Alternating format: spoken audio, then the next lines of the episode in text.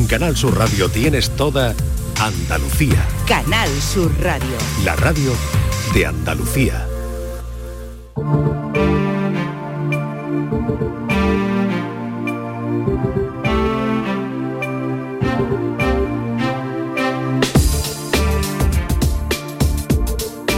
La tarde de Canal Sur Radio con Mariló Maldonado.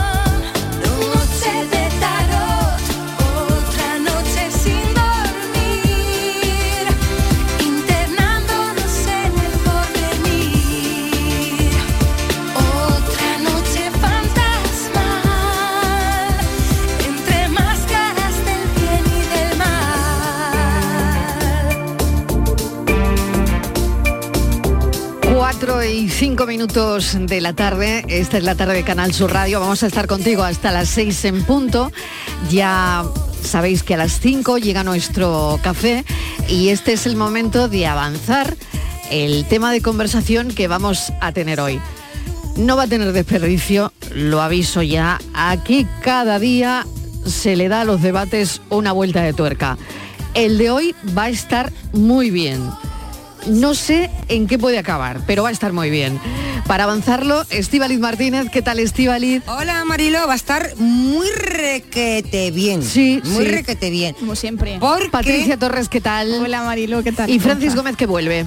Miedo me dais. ¿Qué, No. qué estáis tramando? ¿Qué estáis Ya, tramando? bueno, yo no me creo miedo. nada, ¿eh? No me- de entrada no me creo nada, ¿eh? Vamos a ver, Marilo. Que no me creo nada. Hay dos temas que Vale. nos preocupan muchísimo a la mayoría. Una Ya. es el amor. Si te Sí. va a durar el amor, si vas a encontrar novios, si Y me otra va a dejar, economía. si mi novio, mi pareja tiene, si mi pareja está liado o liada con, otra. sí. Eso Sí. nos preocupa muchísimo. otro. ¿Vale? Sí. Como Claro. no, cuando no encontramos eh, solución, pues recurrimos a las cosas más extrañas. ¿eh? Ya. A, Miedo pues me eso, da. A Miedo me da hoy. A que te lea los pozos del café. pero de tú llevas un vestido muy de, de eso, ¿no? ¿De? De de bruja. pitonisa. De pitonisa. no iba a decir- pitonisa. no iba a decir bruja, Y pero es que luego la dicha. es el amor, el amor Marilo y el trabajo. Hay mucha Sí, gente sí, que también sí. acude a esos sitios para saber si va a tener trabajo, si le van Pero a en echar. serio, pero, pero todavía. Marilo, Yo creo que sí. pero ¿Sí? muchísimo. Mm. Pero, serio, muchísimo. Estáis hablando en serio. Sí, Sí, sí, lo que sí, pasa es sí, que la gente no lo quiere decir. A mí, yo he ido a que me echen las cartas. Venga ya, Ah, sí, ¿Y han acertado sí. con todo lo que ¿Eh? te han dicho? Sí, acertaron. Acertaron. no, ¿en Luego lo voy a contar. Sí. Pero de verdad. Me las ¿eh? eché en Ibiza. Miedo, Bueno, me no da, me las eché. miedo me da el café de hoy No me y las que eché. alguien y que alguien termine leyendo los pozos Marilo, del café. No, me has- no, no- fue, la mano. no, no fue, fue en Ibiza. No fui a que me las echaran. Era eh, como en un mercado Y se te y acercó, paseaba, ¿no? ¿no? Y había allí, por favor, y tal, no sé qué, qué. Y entonces eh, nos pusimos allí y nos echó las cartas y nos. A mí, me tarot, dio, a mí me ok. dio el día, a mí me dio el día. Pero Es que, sí, hija no, mía, unas cartas, no, no, condiciona. Era, una- era como una Claro. baraja, Marilo, Vamos. el tarot, no sé lo Yo- que era, yo- ya yo no me acuerdo. Imagino. Pero mira, hay técnicas, Marilo. Yo no uso, la verdad. Eh, Mira, hay técnicas, A ver. hay mucha gente que es muy aficionada. Yo conozco, yo tengo una amiga en Barcelona que es súper aficionada. ¿Y va a llamar todo el mundo esta tarde? Ay, no sé, pero va Ah, cada.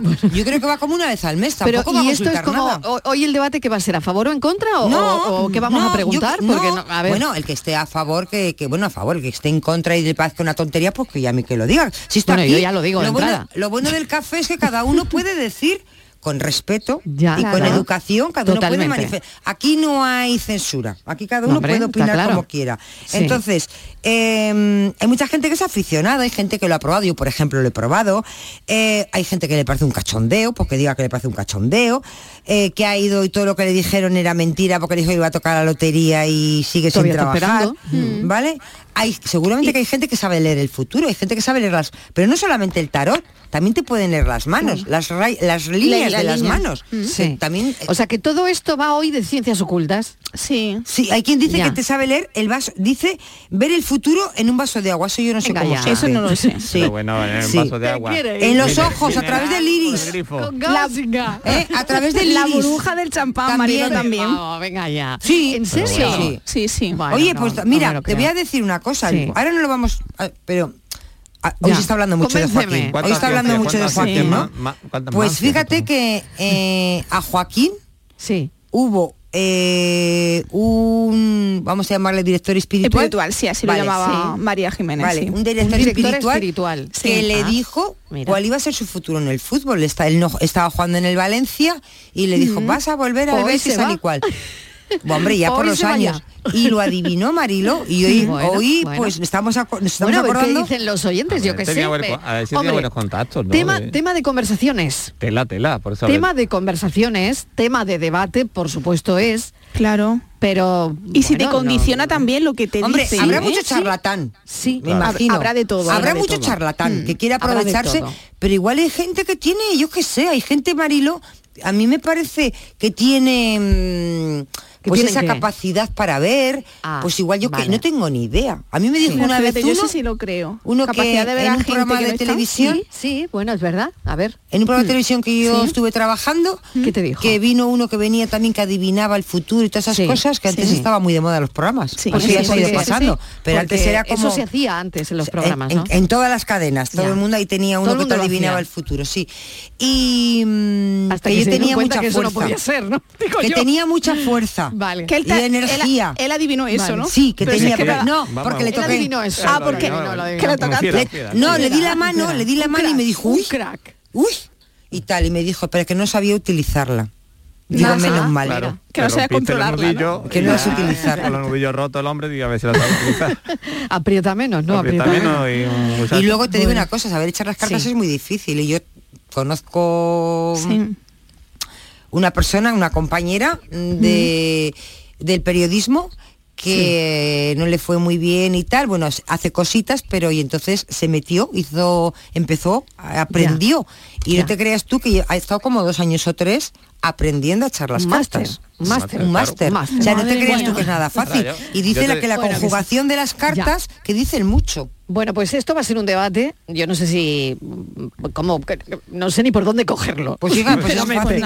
pero Ya nada, verás es fácil, la gente donde nos nos lleva el viento, historias, donde nos lleva el viento y las Claro. historias que quiera contar hoy la gente. eh, Claro que nos va a contar. Porque sí que me parece un tema para debatir y de Y conversación. que no se es- corten, ¿eh? Que no pasa Desde nada. que yo, no, yo- sí. que yo me he ido Si a echar las cartas aquí no se cortan, y ¿eh? aquí estoy.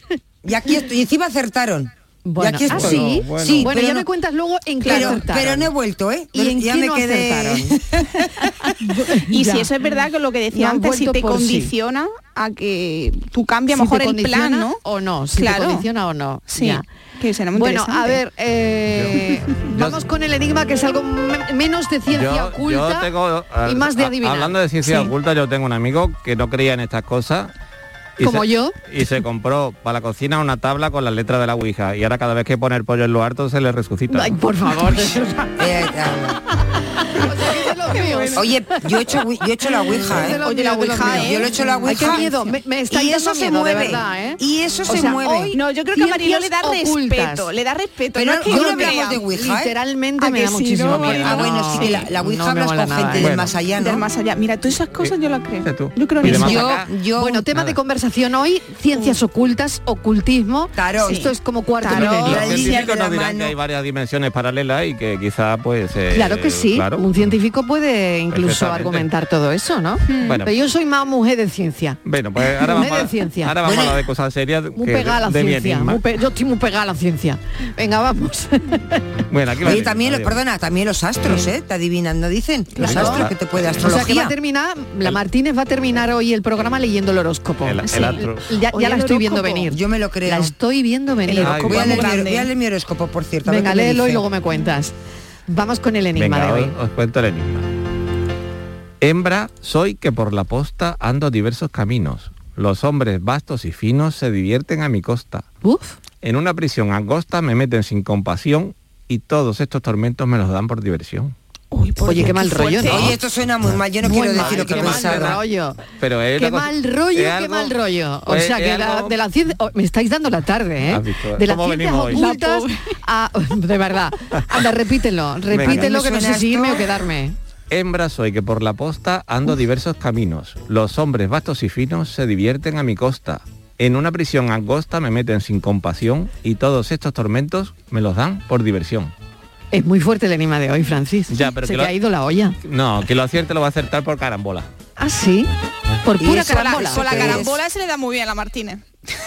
Martínez, Yo he ¿qué pensado- se te ha ocurrido? Sí, Y adivinar no, el no futuro. puedo decirlo. Y adivinar el futuro. No, yo no, no porque... Porque tú tienes- Porque he pensado Pregúntale una al cosa tarot, fea. anda. Me ha sonado... Echa las cartas. Me ha sonado Venga, a- le pregunto al cinquillo mejor. Venga, el cinquillo. ¿Cómo a era? al Repíteme, cinquillo. Repíteme ver qué otra vez. No sé si eso es una Mujer, pista. me repíteme ¿Eso es una pista? El que lo del cinquillo no, lo de antes sí. Lo de antes pues ya ¿qué? tengo que rebobinar Ay. porque... ¡Ay, la sota de bastos! lo- en fin. Eh, ha ¿qué ha dicho dicho? algo antes. de Él ha dicho por algo. carambola. Él ha dicho algo Ya no de digo más, ya carambola. no digo Vale, más. la sota ha dicho de... algo de Te carambola. digo yo, es la sota de bastos. Pues no. Vaya por Dios. Venga. No, negativo. Luego, luego tiene otra oportunidad. venga. Negativo. Ve pensando, las cuatro y cuarto de la tarde, que se me va el tiempo, que el tiempo vuela en este programa, cuatro y cuarto. La paranoia de la tarde. Canal Sur Radio. Estrés, reuniones, planificaciones. Respira. Si eres autónomo, en Caja Rural del Sur te ofrecemos la tranquilidad que necesitas. Cuéntanos tu caso y nos encargaremos de todo. Te esperamos en nuestras oficinas. Caja Rural del Sur. Formamos parte de ti. Estás estupenda. Gracias. Medicina estética en Clínica Doctor Ortiz. ¿Tu hermana y tu hermano también? Ellos cirugía plástica en Clínica Doctor Ortiz. ¿Y el pelo de tu marido? Ah, injertos capilares en Clínica Doctor Ortiz. Ahora en Clínica Doctor Ortiz ampliamos servicios. Ginecología general, funcional y oftalmología. Seguridad, confianza y satisfacción de nuestros clientes. Por fin la casa que estabas esperando en Sevilla. Metrobacesa presenta 10 promociones de obra nueva. Magníficas viviendas unifamiliares y en altura de 1, 2, 3 y 4 dormitorios. Todas con terrazas, piscina comunitaria y junto a la futura Ciudad de la Justicia. Obras ya iniciadas. Descubre más en el 955 25 25 y en metrobacesa.com. Metrobacesa, ahora sí.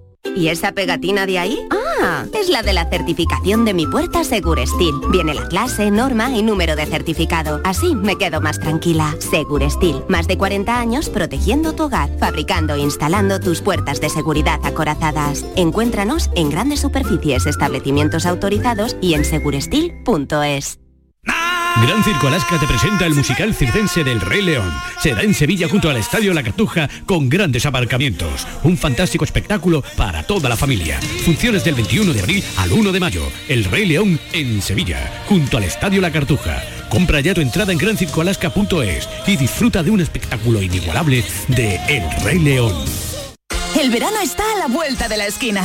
Es hora de retomar tu rutina de entrenamiento. Ponte en forma para el verano con Basic Fit. Empieza con 5 semanas gratis y una mochila. Basic Fit. Go for it. En abril, Sol 1000. Aprovecha el cambio de hora con Social Energy y disfruta más horas de sol, más ahorro. Aprovecha las subvenciones disponibles para ahorrar hasta el 90% en tu factura con tus paneles solares gracias a nuestras baterías. Primeras marcas con hasta 25 años de garantía. Estudio gratuito en el 955 44 11 11 y socialenergy.es. La revolución solar es Social Energy. ¿Sabes qué es lo que me gusta de la primavera? Pues que hay más luz, más pajaritos, más flores, más risas, más rollito, más hoy se sale, más pero más de todo. La primavera la ilusión altera. Llega el cuponazo Flower Power de la 11. Podrás ganar 6 millones de euros. Y además, si entras en cuponespecial.es, podrás disfrutar de cientos de planes increíbles y picnics gourmet. Cuponazo Flower Power de la 11. Altera tu ilusión. Bases depositadas ante notario. A todos los que jugáis a la 11, bien jugado. Juega responsablemente y solo si eres mayor de edad. En Canal Sur Radio, por tu salud, responde siempre a tus dudas. Hola, ¿cómo preparar la piel de cara al verano cuando pasamos más tiempo al aire libre? Este año especialmente las circunstancias meteorológicas y la falta de lluvias pueden afectar a nuestra piel. Es el órgano humano de mayor tamaño, la piel. Hoy hablamos de todo esto con los mejores especialistas en directo. Envíanos tus consultas desde ya en una nota de voz al 616-135-135. por tu salud. Desde las 6 de la tarde con Enrique Jesús Moreno. Quédate en Canal Sur Radio, la radio de Andalucía. La tarde de Canal Sur Radio con Mariló Maldonado.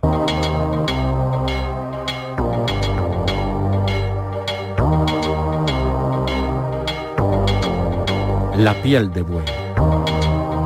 Según la leyenda, Cartago fue fundada por Elishat, que tomó luego el nombre de Dido, una princesa de la ciudad fenicia de Tiro, que había huido de su patria tras la muerte de su marido a manos de su hermano, el rey Pigmalión. Jarbas, rey de los getulos que habitaban la región de Libia en la que desembarcó, le prometió, parece que siguiendo una tradición local, entregarle cuanta tierra cupiera en el interior de una piel de buey.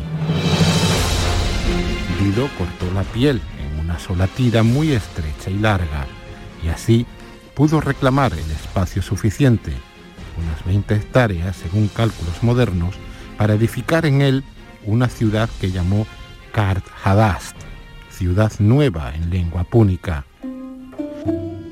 Corría el año 814 a.C., Así narra los hechos Virgilio en la Eneida. Se van por el mar las riquezas del avaro Pigmalión. Una mujer dirige la empresa. Llegaron a estos lugares donde ahora ves enormes murallas y nace el alcázar de una joven Cartago y compraron el suelo, que por esto llamaron Birsa, cuanto pudieron rodear con una piel de toro.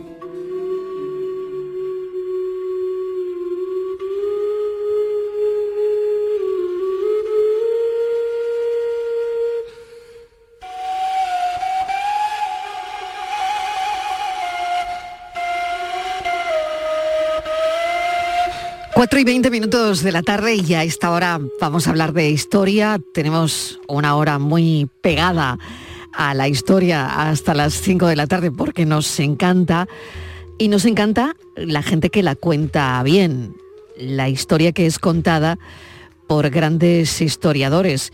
Claro, cada una, eh, cada uno tiene a los suyos de referencia y, una persona de referencia en este programa es Luis Íñigo Fernández, que nos va a presentar su último libro, Vae Victis, una historia de las derrotas que sellaron el destino de la humanidad. Porque claro, eh, las derrotas se cuentan como se cuentan. Siempre la cuentan los que ganan. Luis Íñigo Fernández, bienvenido, gracias por acompañarnos esta tarde. Hola Marilo, ¿qué tal? Yo encantado como siempre. Bueno, un placer. Vae Victis. eh, ¿De qué va el libro que tiene muchísimo que ver con, con, bueno, lo decía hace un instante, con quienes cuentan cómo, cómo ganan o cómo les ha ido la batalla, ¿no? Sí, el título, que es una, una frase o una locución latina que utiliza Tito Livio, pues eh, significa ahí de los vencidos y hace alusión a una anécdota que él cuenta en, su historia de Roma, de la primera vez que Roma fue ocupada por, por invasores, en concreto los senones, que era un pueblo galo, y después de mucho negociar llegaron al acuerdo de pagarles mil libras de oro si abandonaban la ciudad de Roma y se marchaban. Entonces trajeron una gran balanza, la pusieron en el Capitolio y empezaron a echar oro y entonces los, los romanos se dieron cuenta de que les estaban engañando. Y el jefe de los, de los eh, galos, que se llamaba Breno, cogió su espada y la echó en un plato de la balanza y dijo, va victis, hay de los vencidos. Es decir, los vencidos no tienen derecho a quejarse de nada, no tienen derecho a reclamar justicia porque han sido vencidos. De alguna manera es un guiño a lo que es este libro, porque da la impresión de que a menudo los vencidos en las guerras pues no tienen derecho a que la guerra se cuente como fue, sino que la cuentan los vencedores a su gusto, eh, siempre para justificarse y para aparecer como justos vencedores ante el tribunal de la historia. Y este libro lo que pretende es eh, equilibrar un poco la versión. Qué interesante que me se parece. escuche también. Que, que- que se a los escuchen vencidos. los vencidos. Qué interesante me parece la idea del libro, ¿no? Que se escuchen de alguna forma los vencidos que tienen mucho que decirle a la historia. Porque la historia, como nos está contando el profesor Luis Íñigo Fernández, la mayor parte de las veces la escriben los vencedores. Y no sé si la escriben porque, profesor, tienen necesidad de justificarse, porque parece que el ser humano necesita no solo ganar, sino demostrar que ha ganado merecidamente, que esto, mm, esto de vencer eh, lo cuento yo luego como a mí me conviene. Sí, recordad también la famosa anécdota de lo que sucedió en la Universidad de Salamanca, cuando estaba allí Millán Astray, el fundador de la Legión, apenas comenzada la guerra civil, junto a pues estaba Unamuno como rector de la universidad, y entonces Millán Astray gritó ¡Viva la muerte! Y Unamuno, pues en una respuesta encendida, dijo venceréis, pero no convenceréis. Bueno, los, vencidos, pues eh, los vencedores parece que tienen necesidad de convencer, ¿no? Es decir, de presentarse como triunfadores legítimos. Y esa es la cuestión, que a veces lo hacen recurriendo a cualquier tipo de, mentira o de manipulación, es decir, ocultando las fuentes que no interesan, pero los historiadores no pueden aceptar esa versión. Los historiadores tienen que hacer crítica de fuentes y tienen que descubrir el pasado eh, en la medida de lo posible tal como fue, porque luego están los problemas derivados de la ideología de cada uno. Como decía yo siempre en clase, la ideología eh, hay que tratarla en historia como tratan los musulmanes a las zapatillas o el calzado cuando llega a la mezquita hay que dejarlas fuera y lavarse los pies. Pues de la misma manera tenemos que, entrar nosotros a ver el pasado, intentando dejar la ideología que todos tenemos a un lado y ser lo más objetivos posible.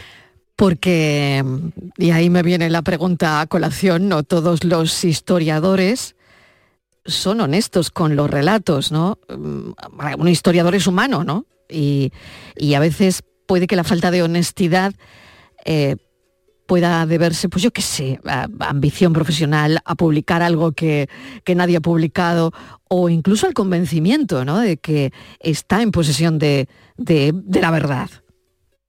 Sí, a ver, la figura del intelectual soberbio no es ninguna novedad. Es decir, yo diría que todos los intelectuales somos, aparte de egocéntricos, bastante, un poquito por lo menos soberbios. Pero yo me refiero sobre todo a mm. no venderse. ¿no?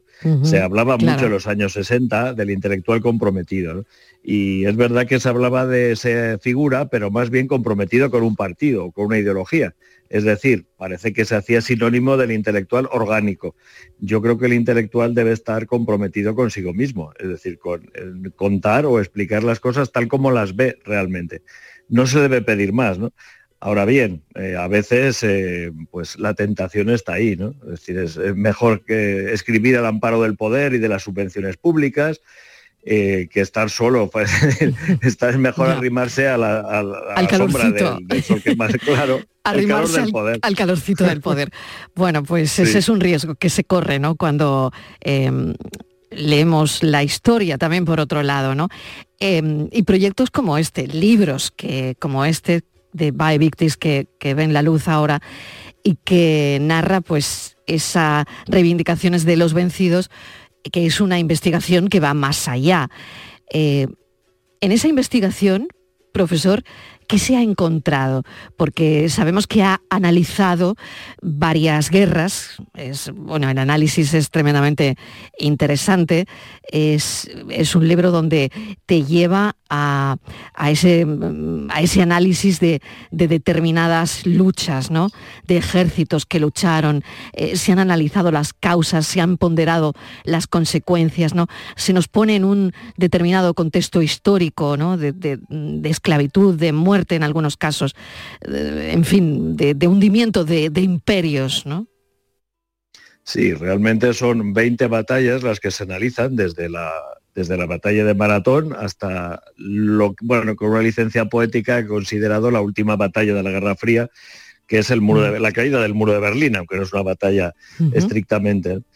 Y, todo el enfoque siempre es el mismo. Se trata de valorar lo que el pueblo derrotado aportó a la historia, por ejemplo, en el caso de Maratón, lo que aportaron los persas, que no eran un pueblo de bárbaros, como nos hacen creer las fuentes griegas, explicar luego el, ejército, cómo era el ejército de los derrotados, luego la guerra en la que se produce la batalla, la batalla misma desde un punto de vista militar y luego las consecuencias que tiene pues a corto y largo plazo. Es decir, es un libro un poco para todos. El que le guste la, la historia militar le va a encantar porque las batallas están explicadas desde el punto de vista militar, es decir, tanto táctico como estratégico, y se analizan los ejércitos desde el punto de vista del armamento y la organización. Pero también le gusta al que le guste la historia social y política, porque se trata de contextualizarlo todo para que se entienda, porque la historia militar hay que contextualizarla, no se puede sacar de su ámbito político y social e incluso cultural en ocasiones.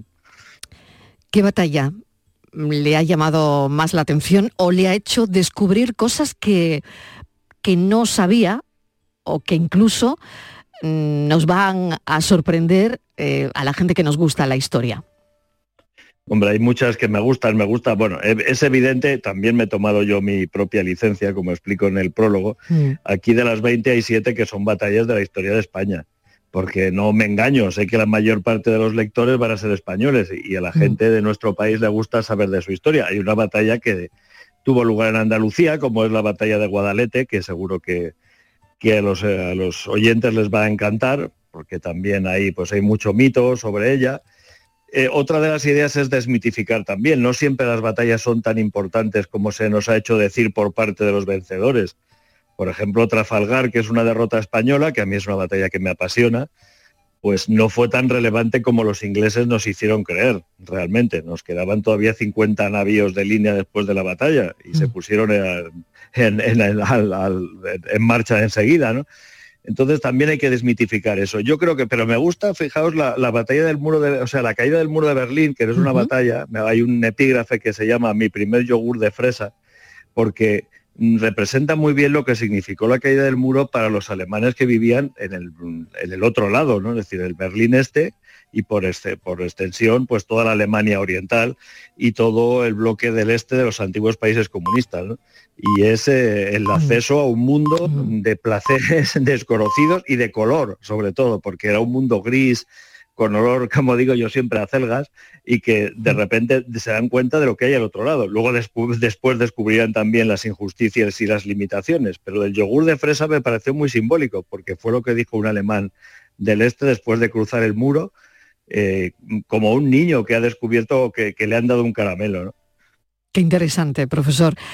Y sobre la guerra de Ucrania, ¿cómo lo contará la historia? ¿Usted qué cree? Pues no, es, difícil, eso ya pedirle sobre historiador, pero, pero yo me atrevo siempre. Yo creo que también, como también me gusta la ciencia ficción, mm. me gusta eso de qué pasaría si, ¿no? Sí, cómo lo verán en el futuro. Claro, sobre todo, profesor, porque una piensa en quiénes serán los próximos vencidos. Sí. Y, por eso le pregunto por la invasión de, de Rusia a Ucrania, ¿no? quiénes serán los vencidos y cómo lo contará la historia, porque usted nos dice en su libro que, bueno, es una historia además de las derrotas que sellaron el destino de la humanidad y que mm, está contada siempre por los que ganan, ¿no? Sí, el, tema de Ucrania yo creo que solo puede tener una salida y es que los rusos se retiren. Es decir, si los rusos ganan y absorben Ucrania, y son sus historiadores los que lo cuentan en el futuro, mm, quizás que nosotros ya no existamos. Es decir, eh, Rusia no se pararía en Ucrania si le dejamos que se la coma. Vendrían después todos los demás países que formaban la antigua Unión Soviética y probablemente pues un poquito más allá incluso y acabaríamos en una guerra global. ¿no? yo creo que hay guerras en las que no se puede ser neutral, eh, que la democracia no es solo una forma de organizar eh, internamente un Estado, sino un código de valores y que ese código de valores debe eh, imprimir profundamente las relaciones internacionales. Entonces no cabe permanecer sentados y pasivos mientras una potencia agresora eh, invade gratuitamente un país soberano, porque mm. no debemos hacer como Bertolt Brecht y pensar, bueno, pues como no me pasa a mí, es un poema que sabéis que se le atribuye, pero no escribió él realmente, pero que es muy, muy, muy elocuente. ¿no? Es decir, parece que las cosas no nos preocupan más que cuando nos pasa a nosotros. Y realmente hay que preocuparse antes, porque las decisiones que tomemos tienen que basarse en valores, no solo en intereses. Los perdedores que también tienen muchísimo que ver con, su libro anterior, del que hablamos aquí en el programa, interesantísimo también y que recomendamos altamente en este programa, o los vencidos en este caso, los más machacados de la historia, ¿quiénes según su punto de vista han sido? Bueno, yo creo que hay, hay tantos que es difícil, es difícil, hombre. es difícil diría- elegir, ¿no? Has traído bien a colación el otro libro porque este es como un complemento del anterior. Exacto, exacto. anterior era- Me, me lo, era me lo ha parecido, ¿no? Que es como Sí, eso es. completar el de los perdedores. Claro, el otro libro, si se acuerdan los oyentes, pues eran eh, los protagonistas eran vencidos o perdedores en el sentido social, sobre todo, ¿no? Sí, Es la decir, historia de los perdedores. Mm. Claro, mujeres, homosexuales, eh, bueno, pues desde el hombre neandertal, las víctimas de la globalización, y en este libro pues son ejércitos, son estados, ¿no? Y yo creo que con eso cierro un ciclo de alguna manera. Mm. Es difícil de saber, es decir, yo creo que el gran perdedor por excelencia ha sido el hombre neandertal porque ya no existe, evidentemente. Pero me gustaba en ese libro acabar como acabé mm, hablando de la globalización porque es presente, es decir, no es historia, eh, es historia y presente a la vez y son eh, procesos que están sucediendo y a veces no somos muy conscientes de, lo que pasa y todos perdemos un poquito, ¿no? Por supuesto hay ganadores como en todo en todos los procesos históricos. Es muy importante reflexionar sobre el presente usando la historia como, como herramienta intelectual. Como decía Ortega y Gasset, ¿no? Los seres humanos no tenemos naturaleza, tenemos historia. Sin la historia no nos entendemos a nosotros mismos, pero ni como individuos ni como sociedades. Luis Íñigo Fernández, profesor, muchísimas gracias por habernos atendido. Eh, le deseo mucha suerte, éxito con su nuevo libro, Vae Victis, y volveremos a charlar. Un saludo, gracias. Gracias a ti y a, y a los oyentes.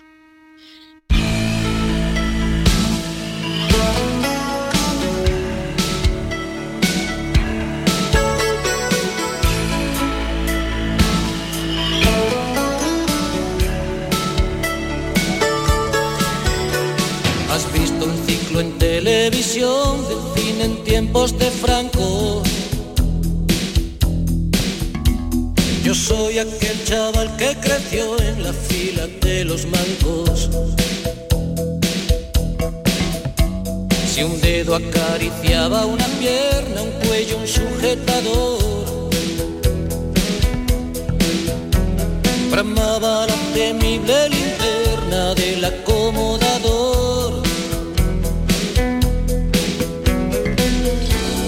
Ella tenía 14 abriles en canal. Sobre la rodilla Rebeca para disimular. Aquel sabor a chocolatina, piel, saliva y sudor.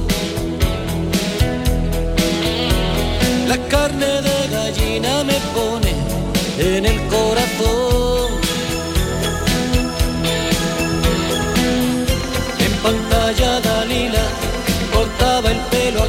Al cero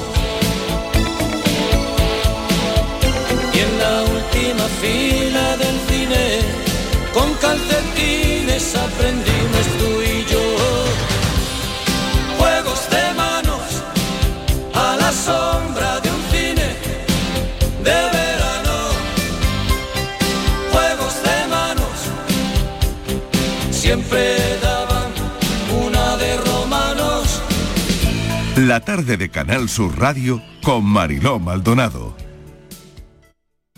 Sevilla. Canal Sur Radio. En Supermercados Más celebramos nuestro 50 aniversario y lo hacemos regalando 135 experiencias top y con más de 1000 ofertas, como la leche Granja Riosol en abril desde 0,88 euros el litro. Disfruta de un año de regalos en tus Supermercados Más y en supermercadosmás.com. Cada mes un premio diferente.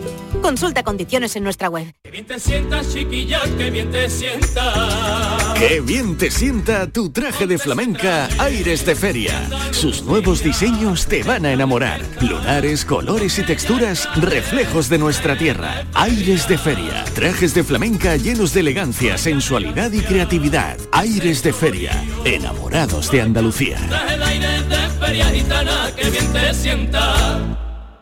¿Buscas un espacio diferente para celebrar tus eventos? Nuestros barcos son el lugar de celebración ideal para bodas, cumpleaños y reuniones familiares. Sorprende a tus invitados con una experiencia inolvidable con Cruceros Torre del Oro. Más información en el 954-561-692 o en crucerosensevilla.com. Cinco océanos, lo mejor en congelados llega a Sevilla. Precio, calidad, variedad y servicio. Hasta el 2 de mayo, pechuga de pollo a 4,80 el kilo. Pescados, mariscos, carnes, verduras, trato personalizado para escoger los congelados que usted necesita. Cinco océanos. Estamos en Triana, Cerro del Águila, Pinomontano, Montequinto y Dos Hermanas. Gran Circo Alaska te presenta el musical circense del Rey León. Será en Sevilla junto al Estadio La Cartuja con grandes aparcamientos. Un fantástico espectáculo para toda la familia. Funciones del 21 de abril al 1 de mayo. El Rey León en Sevilla, junto al Estadio La Cartuja. Compra ya tu entrada en grancircoalaska.es y disfruta de un espectáculo inigualable de El Rey León. Buah, brutal. ¿Ha merecido la pena o no ha merecido la pena? Levantarme a las 4 de la mañana durante un mes y 12 días para venir al parque y conseguir capturar el parpadeo de un mirlo. Increíble, ¿verdad? Alucinante. Este viernes 21 de abril, Euromillones sortea un bote de 100 millones de euros para que hagas todas esas cosas que se hacen cuando tienes todo el tiempo del mundo. Euromillones. Loterías te recuerda que juegues con responsabilidad y solo si eres mayor de edad. Los fines de semana nos despertamos en los mejores rincones de Andalucía para que conozcas su historia, su cultura, sus curiosidades, sus leyendas. Te invitamos a conocer una Andalucía llena de talento, hermosa, fascinante y única. Andalucía nuestra. Los sábados y domingos desde las 7 de la mañana en Canal Sur Radio con Inmaculada González. Más Andalucía, más Canal Sur Radio.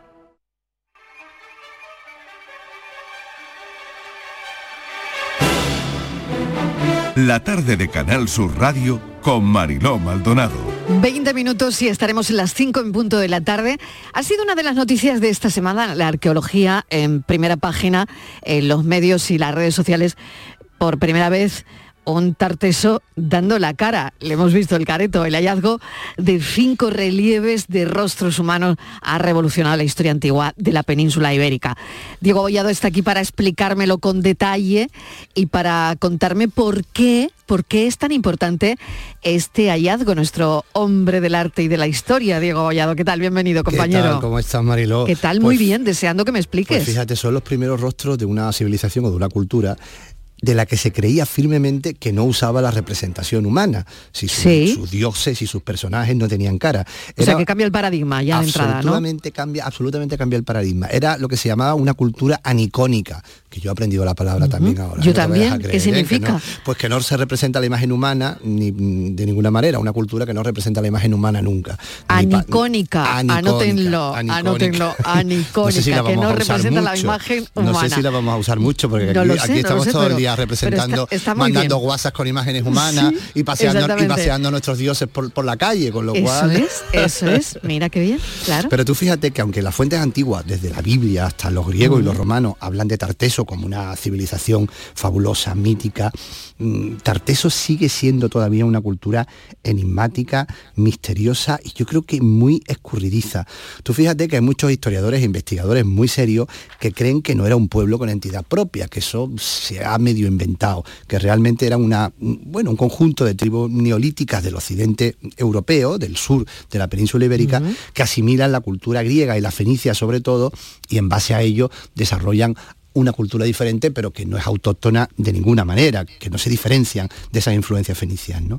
Pero claro, tú fíjate, ahora todo se replantea. a mí me Claro, hace y mucha eso es lo que a mí me gusta de Claro, eso, eso es lo más bonito. ¿eh? que te zarandean, que, que, que te hacen replantearte las cosas otra vez, Es ¿no? absol- absolutamente, me contaba una de las arqueólogas que estaba, que bueno, cuando, cuando, se, cuando se produ- se produce el hallazgo, están excavando, están analizando los, los restos y dice, aquí hay un ojo. Y alguien dice, mira, puede haber muchas cosas, pero un ojo no, porque ya sabemos que los tartesos no usan los ojos o no usan la representación humana. Pues yo creo que es un ojo.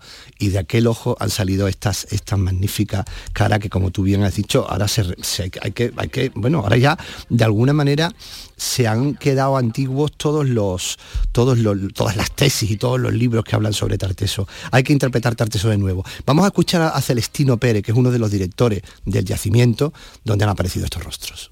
La importancia es trascendental porque no conocíamos ninguna figura relacionada con la cultura tartésica.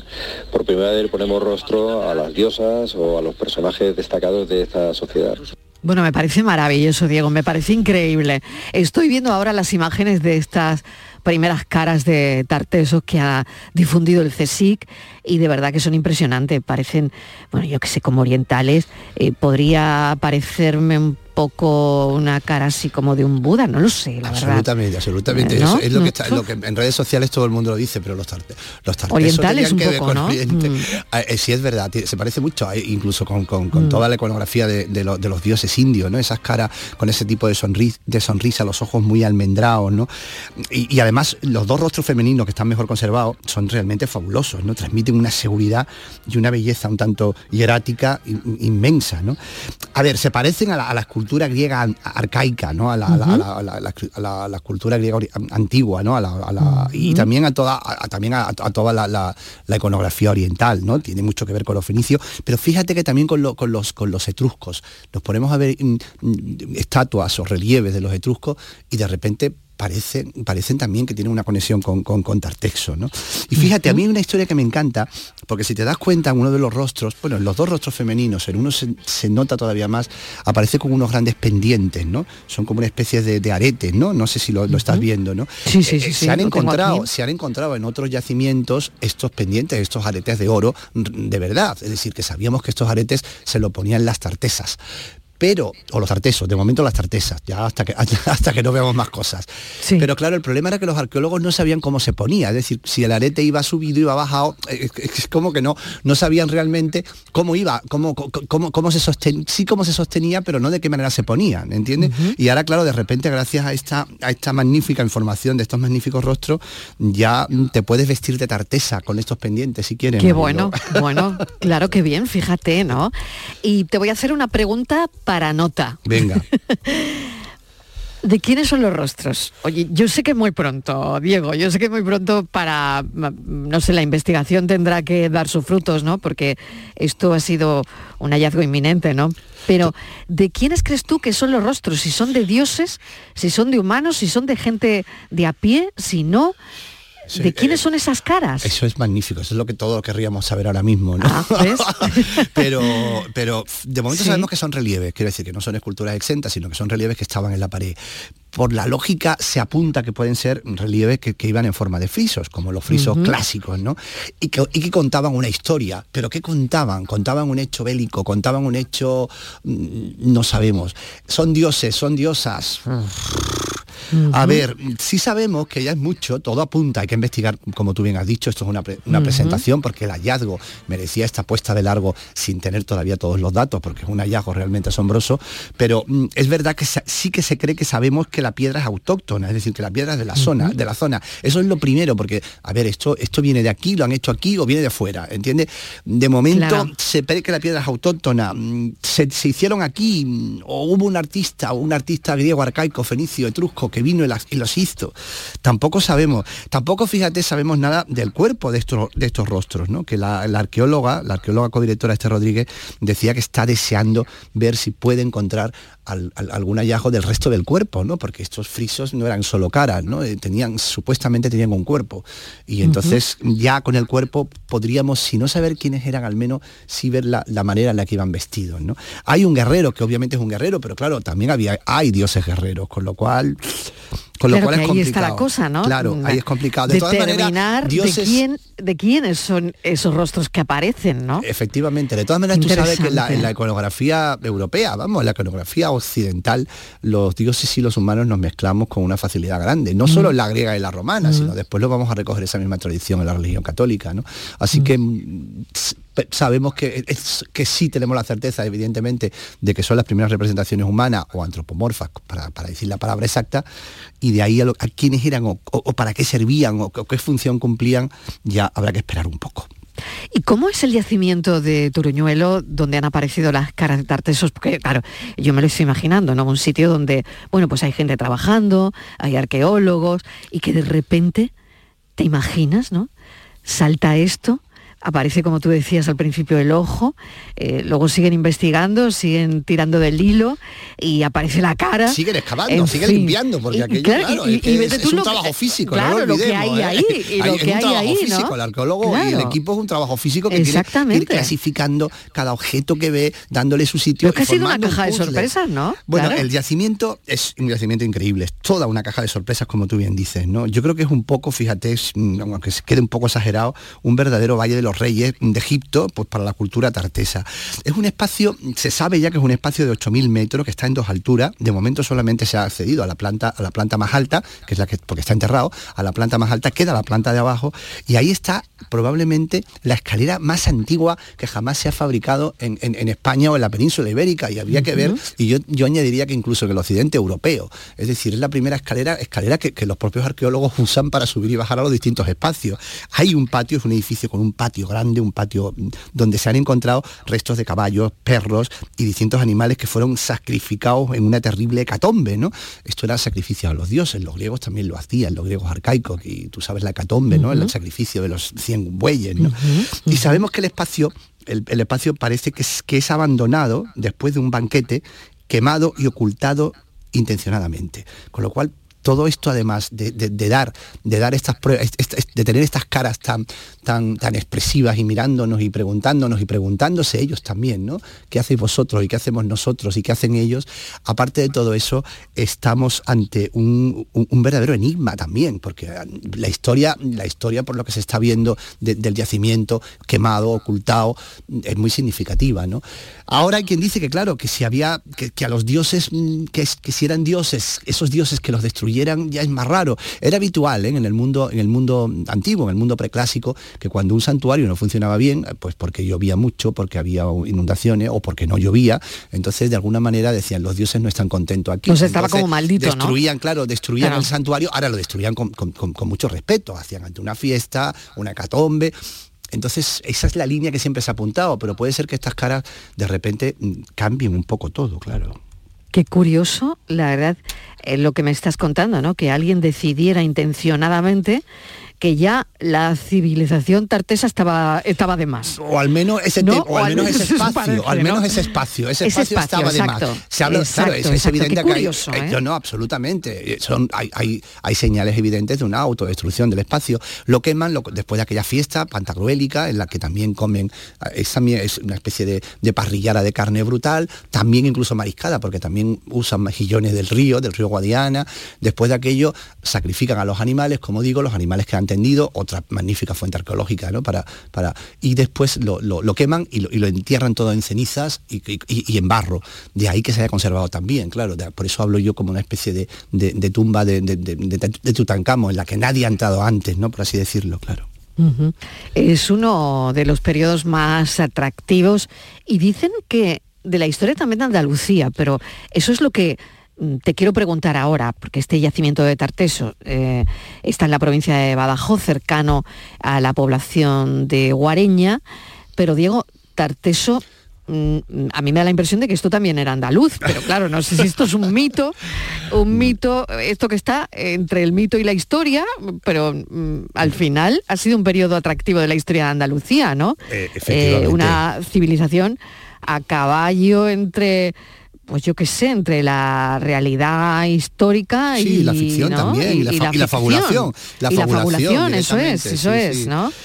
Por todo lo que hay de leyenda mitológica también con los tartesos, ¿no? Acuérdate que todas esas conexiones que se hacen con la Atlántida y con todo esto. El por problema, eso te digo. El problema es que la hemos vivido con eso. hemos, crecido, con, hemos crecido con ese mito, absolutamente. Y además el problema es que las fuentes escritas son tan sumamente contundentes, los griegos lo tienen tan claro, los romanos lo tienen tan claro, la Biblia habla de ser, de ser mm, reino fabuloso donde Argantonio se cubre de oro, con lo cual eh, la evidencia, la evidencia de, de, de las fuentes escritas es tan grande que después, claro, a la hora de, verlo y de, confrontarlo con la realidad, pues todo va cambiando, ¿no? Y de ahí ese choque, ¿no?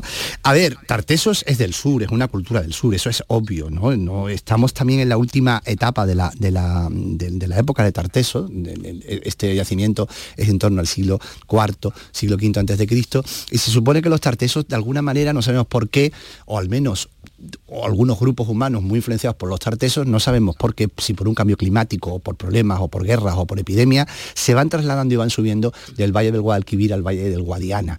De todas maneras, es una, son migraciones que en la antigüedad se daban y, y bueno, también también tenemos que entender que los, los, los, primeros pobladores, los tartesos, no entendían de comunidades autónomas, es decir, que se podían saltar, se podía, Guareña está muy cerca, ¿no? Es, es, es, el sur, ¿no? Es el sur de la península, ¿no? Pero sí, es evidente que siempre en Andalucía ha estado vinculado el mito de Tarteso Andalucía y siempre se ha buscado esa mítica ciudad de Argantonio, se ha buscado sí. siempre en la provincia de Huelva, de Huelva o en torno claro. al río Guadalquivir, efectivamente, claro. Que sí. claro. Eh, y sobre todo porque, bueno, eh, constituye al final el, el, periodo tartésico el primer estado estructurado, ¿no? Que se organiza claro. en la península ibérica. Es, es, eso es uno de los grandes, por los, los grandes historiadores, claro. desde los años 50 han apostado es. por decir, no, nosotros no, no, no nos influyen, no nos, los fenicios vinieron, pero no somos puramente fenicios. Lo, el, somos más tartesos, somos, ¿no? Exactamente, claro. Entonces todo sí. esto tú sabes que también tiene una lectura nacional, como tú bien has dicho, ¿no? Y una lectura uh -huh. también de identidad, porque claro, la historia hay, no hay que mezclarla, por eso está muy bien que de repente nos den una sorpresa y lo que creíamos que estaba en un lugar esté en otro, porque aunque no esté muy lejos, pero esto eso, indica mira, a mí que... me, me, me, pone eso de la historia una barbaridad, sí? porque de repente tú todo lo que habías pensado Totalmente. salta por los aires, eso por un magnífico. descubrimiento, por eso es magnífico, de verdad, eso es una maravilla, ¿no? Y yo te hablaba de, de, de ese primer estado, ¿no? Estructurado de, de la península ibérica, porque eh, se vislumbró, ¿no? Que eran eh, los tartesos tenían un alto grado de urbanización, con sociedades estratificadas, con eh, pues con una riqueza mmm, sí, increíble, riqueza ¿no? fabulosa, claro, claro, claro. Lo que ocurre es como te digo, con que división del una... trabajo, en fin. Sí, sí, sí, ¿no? una, una, sociedad, una sociedad preclásica, es decir, anterior sí, a los exacto. romanos y a los griegos, es decir, anterior a las colonizaciones ya romanas y griegas más serias, y que, y que con un estado, como tú bien dices, de, de, de civilización, ¿no? Que claro, y con mucha leyenda y, y, mucha hipótesis, claro, porque claro, realmente claro, tampoco. Claro. Fíjate, el hecho, el hecho de que ahora hayan salido las caras quiere decir que sabíamos relativamente poco, ¿no? Efectivamente, claro, es el caso que como se sabía poco, claro. eso va por tendencia. Los años 50 se estaba con, se creía que era un estado, fue es el origen del Estado Nacional, por así decirlo. En los años 80, cuando la autonomía de Andalucía es un signo de identidad de Andalucía y se apuesta por ello, y después se empieza a decir, bueno, esto no es para tanto, esto es una mezcla de, de, de, de tribus neolíticas de aquí con buen nivel, que los fenicios y lo, los fenicios los lo, lo, colonizan y entonces les enseñan ciertas cosas. Es verdad que el carambolo que está hecho con oro, con oro de aquí es realmente es de, una, uh -huh. de, una, de un refinamiento asombroso. Pero ¿quién dice que no fue un maestro mm, fenicio o griego arqueologista? Claro, ¿sabes? Entonces, claro, claro. esto de alguna manera, como tú bien dices, confirma que estamos ante un gran reto y, y sobre todo mm, que nos queda mucho, mucho que ver y que investigar. Uh -huh, y que uh -huh. ojalá este descubrimiento de Extremadura sirva para que ahora removamos e investiguemos todo el material de Tarteso que tenemos y que tenemos todavía que descubrir en muchos yacimientos aquí en Andalucía. Qué interesante. Bueno, acabamos con música, que Venga. es otro tema, que no tiene nada que ver con las caras de Tarteso. No, no tiene nada que ver con las caras de Tarteso, pero, pero también uh, tiene un componente misterioso, fíjate. Sí, es sí, el, me gusta un, mucho cómo suena. Un contratenor catalán muy, muy conocido, Xavier Sabata. Xavier Sabata. Que hoy canta, hoy canta en Sevilla. Sabes que los contratenores ah. están muy de moda y, y, y, yo creo que va a ser un concierto estupendo, ya verás. Y además canta así de bien.